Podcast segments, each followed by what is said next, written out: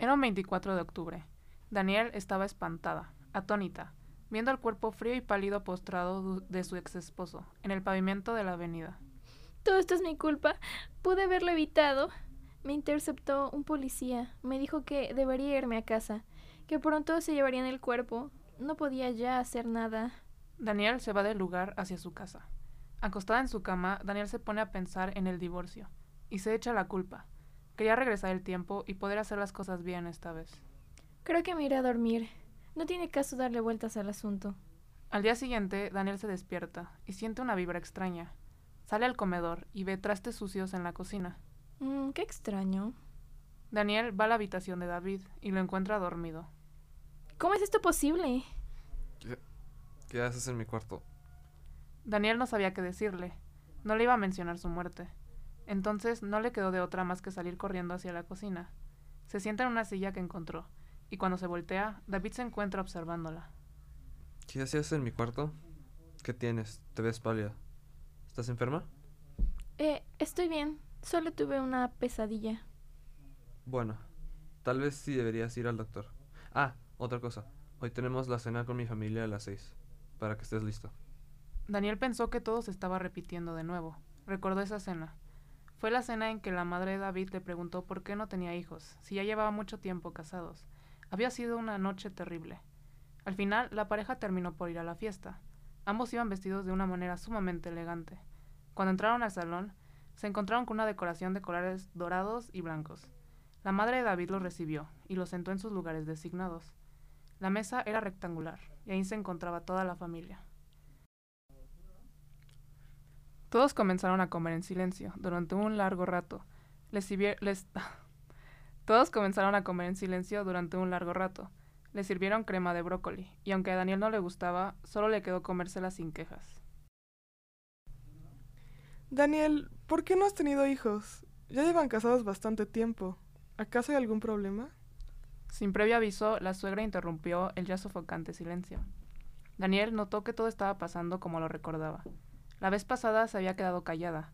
Sin embargo, esta era una perfecta oportunidad para intentar hacer las cosas bien. La verdad es que llevamos las cosas a nuestro paso. Por favor, no nos presione. Lo que hacemos o no hacemos en nuestra vida solo nos incumbe a David y a mí. La señora se enojó y se quedó en silencio nuevamente. La cena había terminado y ambos salieron del restaurante en silencio. Ahora el restaurante... Ah, no. Afuera del restaurante, David mira fijamente a Daniel. Estuviste muy bien en la cena. David besa a Daniel. Desprevenida, el beso de David deja muda a Daniel. No era normal que la besara por gusto. Pasado el tiempo, el amor que compartían David y Daniel crecía cada día más y más. Los muros de su casa ya no los separaban. Se abrazaban, reían, salían a citas, y a la familia de David pronto le gra- agradaría a Daniel. Pero luego llegaría el día en donde David estaría muerto.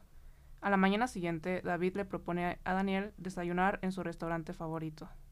¿Y si desayunamos fuera? Hay un lugar que me encanta y me gustaría llevarte ahí. Claro, ¿dónde está? Tan pronto David dio la descripción del restaurante en el que le gustaría desayunar, la agonía de Daniel crecía cada vez más, porque en su mente llegaba la imagen del lugar y la noche fatal que terminó con la vida de a quien más amaba. Todo cuadraba a la perfección. Mm, mm, no, no, no hay que ir a ese restaurante. Mejor hay que conocer otro. Hay muchos lugares. ¿Por qué?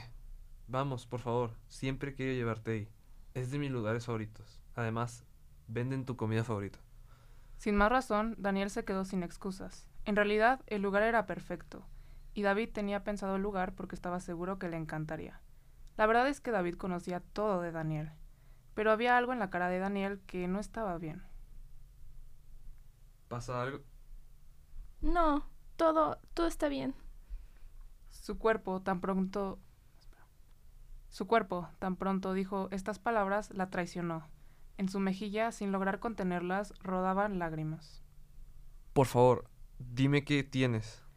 David abrazó a Daniel. Daniel, limitada por la verdad, no podía decir el porqué. Mm, tu- tuve un, un sueño, una pesadilla en realidad. Y tú estabas muerto en esa misma calle. Es solo un sueño y yo estoy aquí. Sin más, y durante un tiempo siguieron abrazados. Al poco tiempo ambos se cambiaron y se fueron. Daniel no pudo contradecirlo, pero era claro que ella no quería ir. Moría de miedo. Daniel y David iban llegando al restaurante y todo parecía ir bien por el momento. Entraron, se sentaron y les dieron la carta. Iban saliendo cuando al otro lado de la calle había un señor vendiendo rosas. Espera, te compraré unas. Cuando en ese momento iba pasando un tráiler, Daniel se dio cuenta que esta parte se estaba repitiendo. ¿Cómo puede ser posible? Si esta vez hice todo de otra manera. Entonces Daniel jaló a David del brazo, pero ella terminó quedando en la calle. Los lugares fueron invertidos. El mismo 24 de octubre, Daniel se encontraba mirando a David en el piso, preguntándose ¿Por qué me pasa esto a mí? Te amaba mucho, a decir verdad, demasiado. Me arrepiento de haberte tratado tan frío y distante tanto tiempo. Si pudiera regresar en el tiempo lo haría. David regresó a casa y entró a su cuarto. En ese momento se dio cuenta de que Daniel realmente se había ido. Se acostó en su cama, sin contener ninguna de sus lágrimas. Se quedó profundamente dormido. A la mañana siguiente, David despertó con alguien a su lado. ¿Daniel? Se acerca a su cara y ve que realmente es ella. ¿Habría vuelto en el tiempo? Parecía que la vida le había dado una segunda oportunidad para hacer las cosas bien.